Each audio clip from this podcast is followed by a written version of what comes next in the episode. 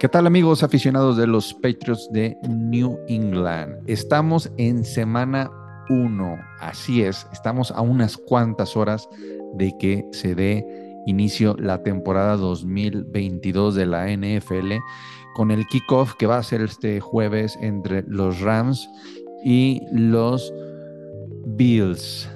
Pero eso nos vale absolutamente madre y vamos a hablar de los Patriots. Así es que comenzamos. Just do your job. All right, don't try to make too much out of it. Just do your job. And the Patriots have won their sixth Super Bowl title. We're champions. We're champs, man. We're champs. Let's go. Así es, amigos, ya estamos en semana 1 y este domingo estamos por iniciar esta nueva aventura, esta nueva temporada a las 12 del día frente a los Atunes de Miami. Y antes que nada, quiero saludar a la nueva aficionada de los Giants de New York, Mariana, que está muy escondidilla ahí con, el, con lo que trae abajo. Yo sí se lo alcancé a ver. Vamos saludando a Mariana. Mariana, ¿cómo estás? Qué bueno que nos pudiste acompañar, me da mucho gusto. Y eh, también quiero saludar a, a, alguien de este podcast que ya está en todos los podcasts de Gol de Campo. Ya sale los lunes, los martes, los miércoles, los jueves, los viernes, los sábados, los domingos. A Luis Fer. Luis Fer, ¿qué tal? ¿Cómo estás? hola, hola. Encantado otra vez de, pues de que ya estamos grabando cada ay, martes. Ay, ya, ya vivo aquí eh, pegado al micrófono. Y ya, sí, ya, ya ni lo desconecto, ya se queda aquí permanentemente. Y Oye, no me dejaste de, de- de defenderme de mi afición, ¿eh? Nada más Dale, dale, dale. Lo peor es que todos los martes voy a estar trayendo cosas de otros equipos, entonces me van a traer de bajada aquí Cada- en este bello eh, Cada martes. podcast. Cada martes. Pero, pero saben que soy la infiltrada, porque no hay equipo que más ame que igual que ustedes que los New England Patriots.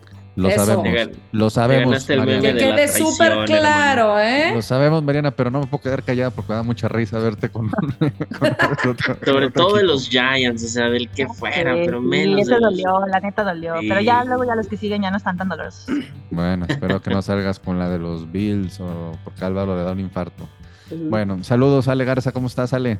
Muy bien, ¿cómo están ustedes? Ya aquí esperando con ansias el inicio de la temporada. Y también saludo a Mr. Warson, que viene acompañado, acompañado de una, una gatita. Sí, ¿saben por qué las traigo? ¿Por qué las traes? Porque les encanta comer atún. Ah, qué buena manera de iniciar la semana 1 contra Miami. Y bien, vamos enfocándonos en lo que viene siendo este juego. Ah, eh, yo no recuerdo cuál fue mi predicción. No lo recuerdo. Tendríamos que, tener que escuchar el, el- el episodio donde hicimos las predicciones. Pero este es un juego. eh, no es fácil por ser visitante. Pero eh, lo estaba mencionando ahorita en el podcast de AFCBs. Tampoco es que, que estemos muy disparejos, ¿eh? Los dos venimos con sistemas nuevos. Mira, hay, hay algo que quiero decir antes de empezar con mi sesudo análisis. ¿Vale? Y es que los fanáticos de los, de los Dolphins andan, como se dice en mi rancho, muy huevuditos. Muy paraditos de nalga. Y la verdad, pues es que eh, estuve revisando, pues, este, las opiniones de algunos expertos y todo esto. Y obviamente, pues sabemos que el- o quieren, o me espero, y- o ya me suelto a hablar sobre Tua. Suéltale. ¿Por qué Empezamos te- ¿Por ya. qué nos vamos a esperar? Ya, Suéltale. dale, Álvaro, dale. Ok, Tú ok. dale. Eh, no sé si los delfines a- a- hacia esta, a estas alturas todavía esperen que, que el señor Tanga Bailadora, perdón, Tago Bailoa, se convierta en un este en un coreback de élite. Tanga Cuando-. Tanga Bailadora, sí, exactamente. Este no lo va a hacer. Ya la mayoría dice, este güey es un este y a lo que puede aspirar es ser un coreback administrador, un coreback de este ay, ¿cómo le llaman? Para equipos de transición, como un Trubisky, por ejemplo. No, mm, Pues cumplidor, quizás así. no, no, no. cumplidor, No, pero es- no, te vaya, no te va a ganar un Super Bowl y quizás ni siquiera te va a llevar a playoffs. es un es un game manager, básicamente. Es eh, la palabra que, que le llaman, ¿no? Que administres, eh, mandes la voz, ahora sí pases cortos, no la cagues Y lo que esperan de Jimmy G, eh, de Jimmy G, de Tagovailoa para esta temporada es que juegue al nivel de Jimmy Garapolo. Que, juegue, no que, llegue, que llegue a ese nivel. Pero si estamos hablando de que tus expectativas son que tu coreback llegue al nivel de Jimmy Garapolo, ya tienes, ya estás en pedos serios. Te voy a decir en qué, qué sí, qué sí tienen en común, las lesiones. O sea, lo que pasa es que este Tua, eh, bueno, se hizo hasta el, está confirmado, ¿no? Pero se dice en el tanking for Tua, tenía todas las expectativas, pero después de esa lesión en la cadera, pues se vino abajo muchísimo su rendimiento. ¿Qué es lo que pasa con este Garópolo? Pues es lo mismo, o sea, puede ser muy bueno algo, pero pues también es de cristal el cuate. Entonces, si ese es el problema, si, si son las lesiones, pues, pues que se queden con las ganas. es que no, porque- no es las lesiones. Porque por lo menos eh, eh, Garapolo, por ejemplo, es un coreback que no tiene potencia en el brazo. Nunca lo vas a ver este, lanzando home runs de 30, 40, 50, 60 yardas, ¿no? Es un tipo limitado en ese aspecto, que por lo menos es mucho más preciso que tú y que los errores que llega a cometer son cuando trata de forzar pases en ventanas o en lugares en las que la potencia del brazo no le da. Tua no es ni, no es ni siquiera tan, tan preciso como lo es Jimmy. Ok. Entonces, obviamente sí por las lesiones, pero nada más con, e- con ese pequeño aspecto. No es Álvaro, tan preciso perdón, como pero, pero este año va a traer a un receptor que Garapolo no ha tenido, excepto por Divo Samuel, que, pero es más, es, es un receptor más novato, digamos, o con buena experiencia que un Tave Hill. O sea, va a traer al, al- a, a ver, a ver, Divo Samuel, ¿cuántos, ¿cuántas temporadas lleva? Pregúntale a Anquil desde que entró. Desde Bueno, que entró en Chiquillo. Entonces, ¿qué? tres años. ¿Y, y Tarek Hill cuántas cuatro, temporadas ¿no? lleva? Ah, no, tres. ¿Y Tarek Hill cuántas temporadas lleva? Ya tiene 29 años. O sea, eso es a lo que yo voy. Tiene, un, tiene, tiene, un tiene el receptor más rápido de la liga y a diferencia de Divo Samuel, tiene un receptor con más experiencia. Eso suma, ¿eh? Sí, yo pero Efectivamente, creo, la verdad, o sea, que el roster de Miami es mejor que el de los Pats. Sobre todo en la ofensiva, la verdad es que creo que tienen mejor ataque y, o sea, Tua no es mejor que Mac Jones, pero en general el equipo es un poco superior al de los Pats. Ahora, yo creo que el juego se puede ganar porque Bill Belichick eh, tiene experiencia jugando con entrenadores nuevos y Miami trae un sistema ofensivo diferente y un entrenador nuevo y eso nos da un poco de ventaja. Pero la verdad es que aunque tú a las lesiones, y estoy de acuerdo con Álvaro, la verdad es que creo que Miami en general es un poco superior a los Pats en cuanto al papel. Sí, o sea, sí tiene más talento, pero aquí también eh, tocando de una vez el tema de Tyreek Hill, tenemos la ventaja de que se le ha jugado varias veces y las veces que se le ha jugado se, le ha neutralizado. ¿Con quién? Con Jonathan Jones y con Devin McCourty. Entonces, eh, los que a lo mejor nos, deberían preocupar en ese aspecto serían Jalen Waddle y este, y Cedric Wilson. la cosa es de que cubras a todos. Pero es que el chiste es cubrir a todos.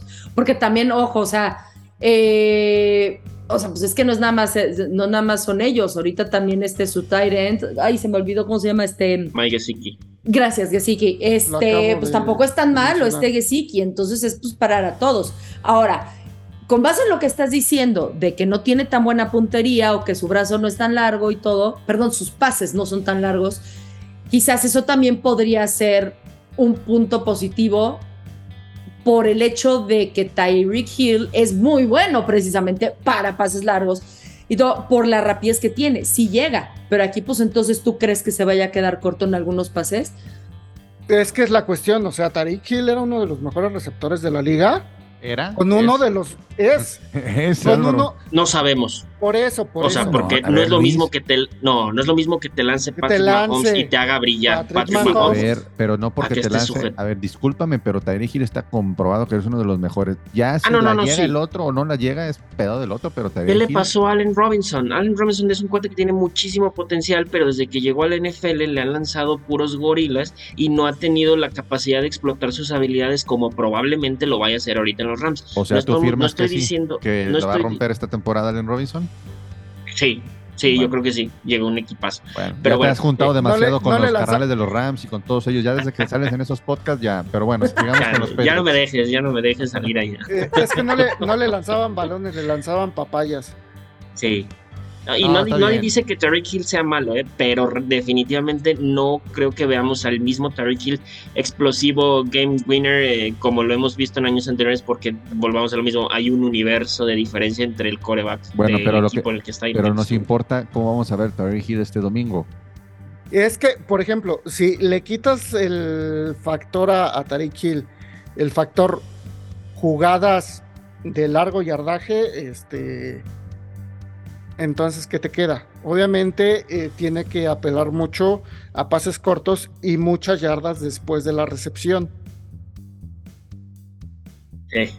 Y creen que tenemos, o sea, y creen, ¿Creen? a ver, Mariana, A ver, este, sí. tú que traes un poquito de prisa algo, ¿tú crees que sí tenemos a la defensiva como para detener a Tyreek Hill con estos pases cortos? Esa pregunta también iba a hacer, sí. Sí, la verdad es que creo que sí tenemos la defensiva, pero no sé si el equipo necesariamente está listo, porque se ve como que está, va a empezar un poco lento. Sin embargo, insisto en que creo que en este partido tenemos una ventaja que es el head coach Sí. y que la ofensiva está apenas, la ofensiva de Miami también apenas está acoplando y nuestra defensiva como sea ya tiene un poquito más de experiencia, no la ofensiva, la defensiva. Entonces creo que sí se podría frenar el ataque de los Miami Dolphins y por eso creo que es un juego que se podría ganar. O sea, no estoy afirmando que vamos a ganar ni que va a ser el, partidazo de los Pats, pero creo que es un partido que se pudiera llegar a ganar gracias a el, match ofensiva-defensiva, no porque la ofensiva de Miami sea mala, sino porque están empezando como nosotros.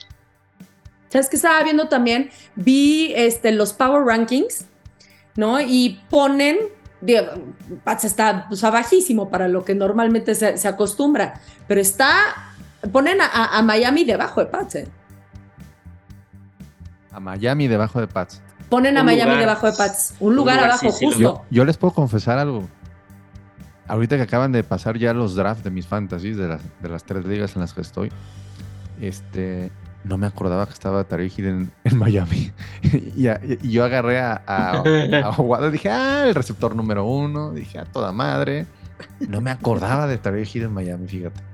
Porque todavía no me la creo. ¿Sabes qué? Sí, no, eh, Yo raro. tuve una oportunidad de llevármelo y no lo hice.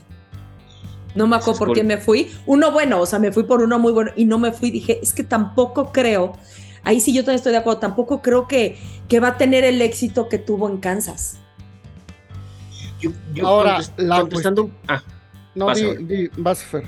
Ok, contestando rapidísimo la, la misma pregunta de Ale, yo creo que a lo mejor no tenemos el nombre del jugador que sea capaz de cubrir en mano a mano a Terry Hill, pero sí tenemos el equipo, o tenemos más bien el cocheo para poner una trampa, para, para, para confundir a Tua Tagovailoa y me parece que esa es la clave de este partido. La confianza de Tua Tagovailoa va a ser lo que nos pueda llevar a ganar o a perder este partido. Si desde el inicio Bill Belichick sabe sacar un esquema donde le puedas poner una trampa, donde se ponga nervioso Tua, que es donde siempre le ha dolido.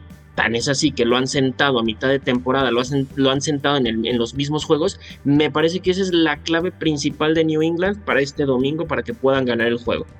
Y su línea ofensiva fue una de las peores el año pasado. Eh. Sí tiene algunas mejoras, pero la clave va a ser en qué tanta presión se le pueda poner. Ya. A ver, y otra, una, una cuestión. Estamos hablando ya mucho del juego aéreo. El juego terrestre de Miami también traen buen ataque por comité, ¿eh? Sí. Y, y bastante fuerte, digo, Chase Edmonds viene probado de Arizona, era el, Sí. era el backup de Connor, bueno, de hecho, era, el, era, era comité ahí en Arizona, supo suplantar bien cuando se lesionó James Conner, es un, es un corredor bastante fuerte, sabe, nunca deja de mover las piernas, gana muchas yardas, fuerte, espero, y digo, espero que no se lesione, ¿no? nunca se le sea eso, pero sí es propenso a lesionarse, y este, pero eso no deja de ser bueno, y también viene este Raheem Monster. Es que ya regresa después de la lesión el año pasado que se lesionó, este, si mal no recuerdo, no recuerdo en pretemporada o en el primer partido. Se perdió toda la temporada. Habría que ver acá porque lo pusieron incluso en el fantasy, lo pusieron en de los últimos lugares, cuando la temporada pasada, antes de la lesión, era de los favoritos, o sea, de las, para llevarte en la primera, máximo en la segunda ronda. Entonces, hay que ver también cómo está de la lesión este Mustard. Y a ver, ¿tenemos para, pagar, para, para, para parar un ataque terrestre? Creo que sí. Sí. Sí. Sí, Sí, tenemos sí, un sí. buen front. Digo, porque si confiamos en que podemos parar un ataque terrestre, ya estamos cerrándole una de las dos ventanas eh, de ataque a, a- a Miami. Yo creo que sí, o sea, aquí hablando de líneas, no me preocupa la línea defensiva y que te, te tenga el ataque terrestre. A mí lo que me preocupa es que cuánto puedes dejarle a la defensiva para que, para que hagan algo, para que se gane el partido, porque pues puedes parar todo lo que quieras, pero pues del lado ofensivo hay que meter puntos. Ese es el, hacia donde iba. Iba a ser mi siguiente pregunta. ¿Qué tanto está nuestro equipo para que me anotan, te anoto, me anotan, te anoto? O sea, es el responder. Es que no va a ser así. No va a ser así. que- ¿Cómo va a ser, Álvaro? De pocos puntos.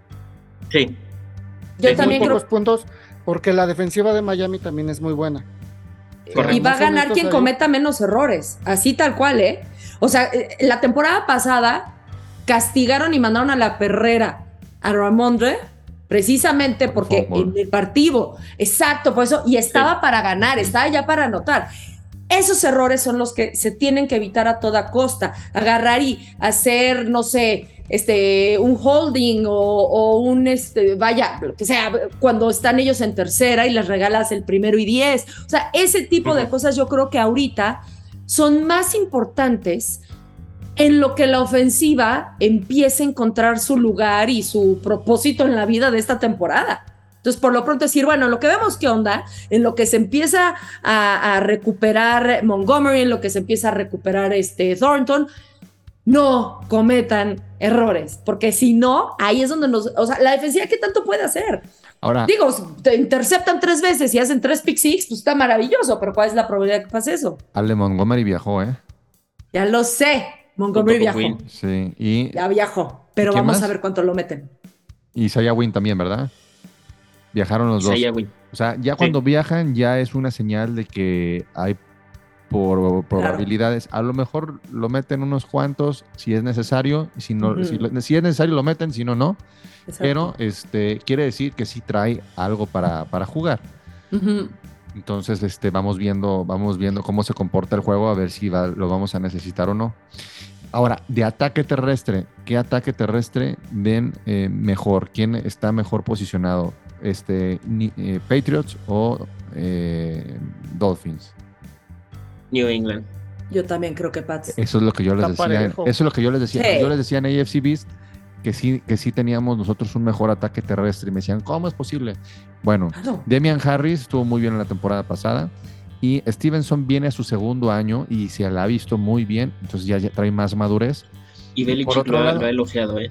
Y Sí, ellos lo que me comentaban era que el problema que nos hacía a nosotros, a lo mejor podríamos tener este, mejores nombres, pero que la línea ofensiva, a como se vio en la, en la pretemporada, este, que sería nuestro punto débil en cuanto para crear espacios para un ataque terrestre. Estoy de acuerdo, pero eh, eh, eh, vamos a regresar, vamos a ver muchas jugadas del playbook anterior. O sea, lo que era el esquema de bloqueos de la temporada pasada. Sería lo más Eso- sano, ¿no? Ya que vas empezando. Incluso este Belichick dijo eso, de- dijo algo interesante, dijo, no vamos a andar haciendo experimentos científicos. O sea, como que no, no, no, yo creo que van a empezar un poquito conservadores en cuanto a los nuevos esquemas y decir, a ver, ¿qué conocemos ahorita? ¿No? Con todo y que dijo, a ver, yo no estoy esperando ver algo concreto hasta, sino hasta la semana 5 o 6. Voy a esperar a ver la personalidad del equipo hasta la semana 5 o 6. Pero tampoco con el calendario que tenemos podernos dar- podemos darnos el, pues el gusto y el placer y la comodidad de perder los primeros cinco o seis partidos. Claro. Entonces, dentro de esos experimentos que puedan hacer con el nuevo sistema, sí, no pueden ser acá cosas muy diferentes a lo que están acostumbrados, porque también, pues se tienen que ganar. Sí, concuerdo contigo. O sea, no puedes. Yo también digo que no podrían. O sea, sí tenemos un eh, nuevo sistema, pero eh, sí podría. Yo, yo no había pensado eso, ¿eh?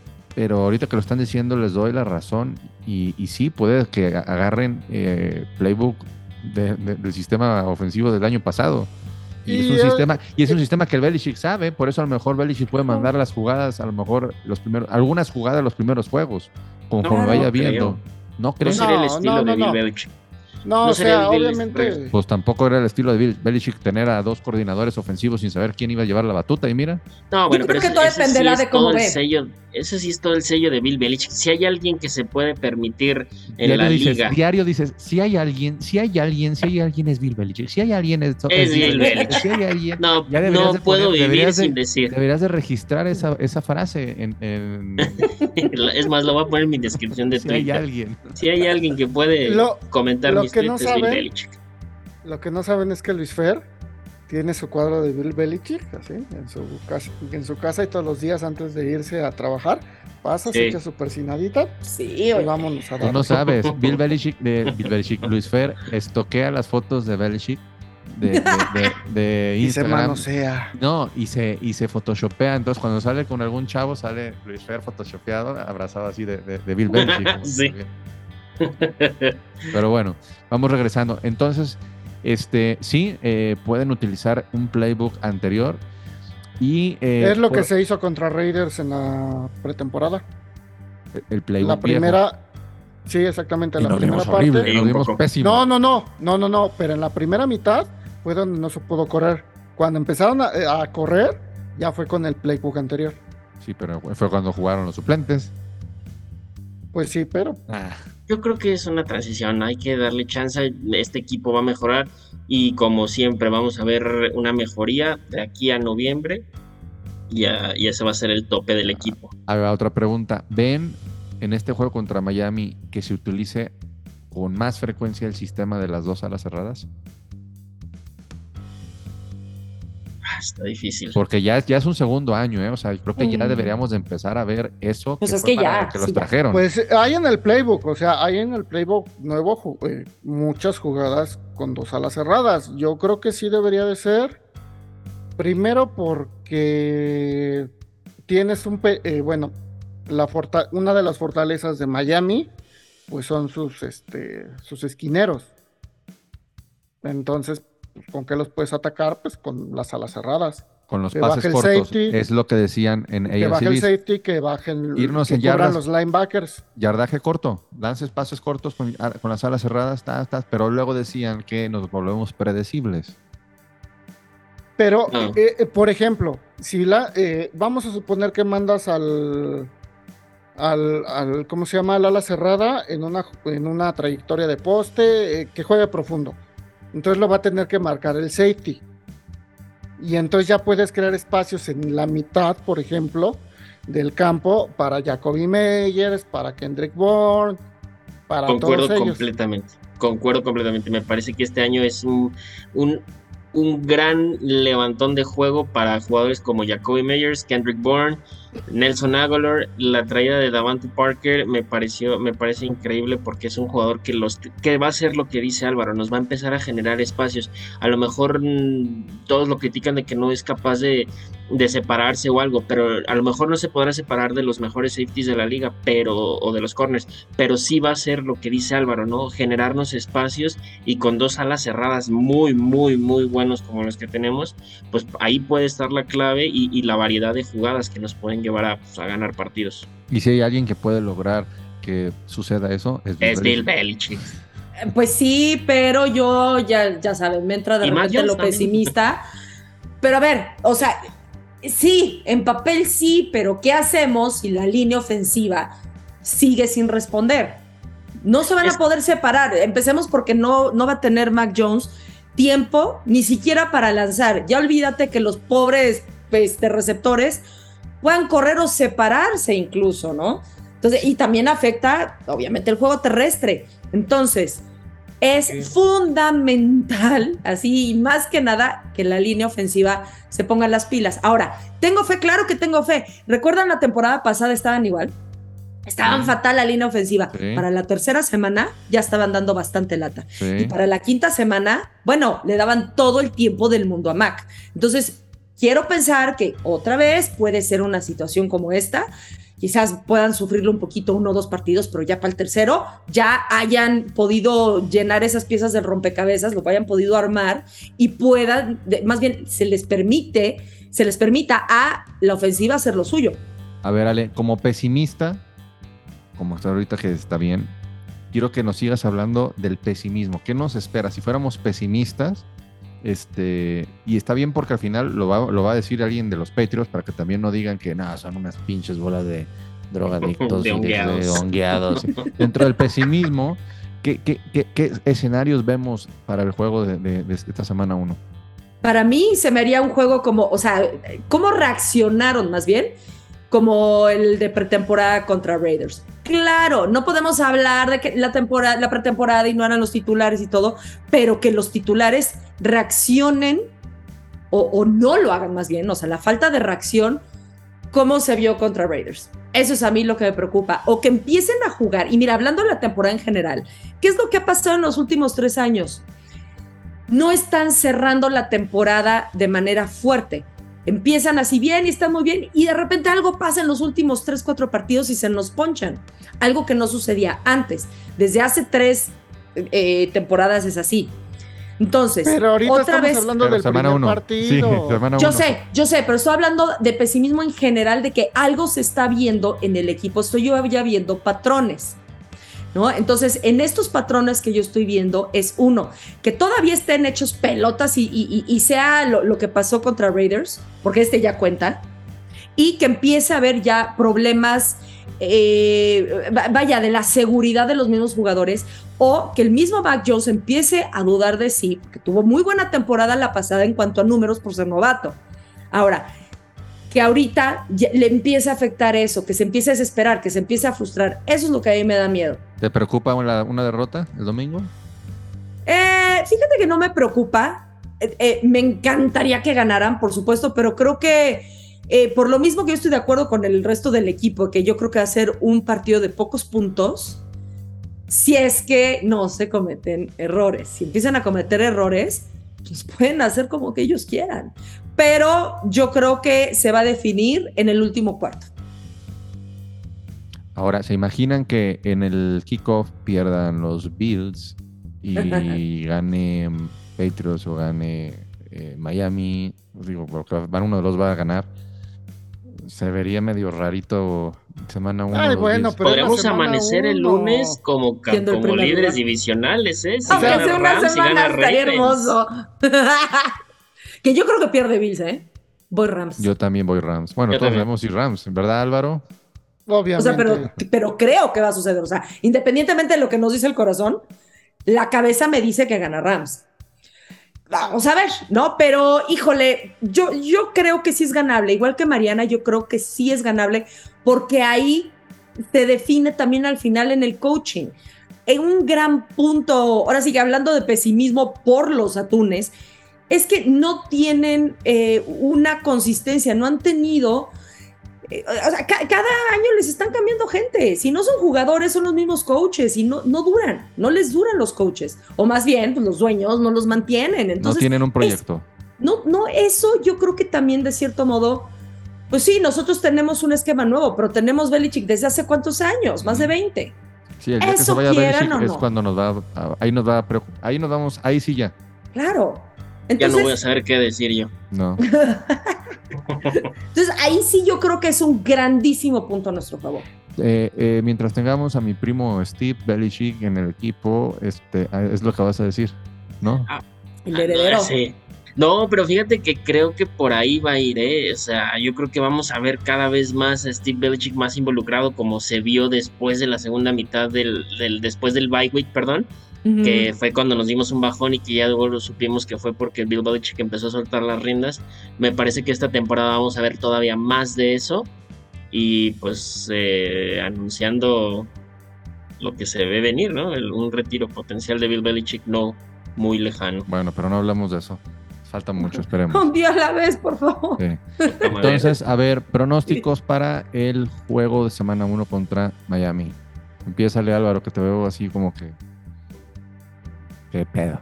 Mira, la verdad, no sé, es un partido que se va a ser muy cerrado.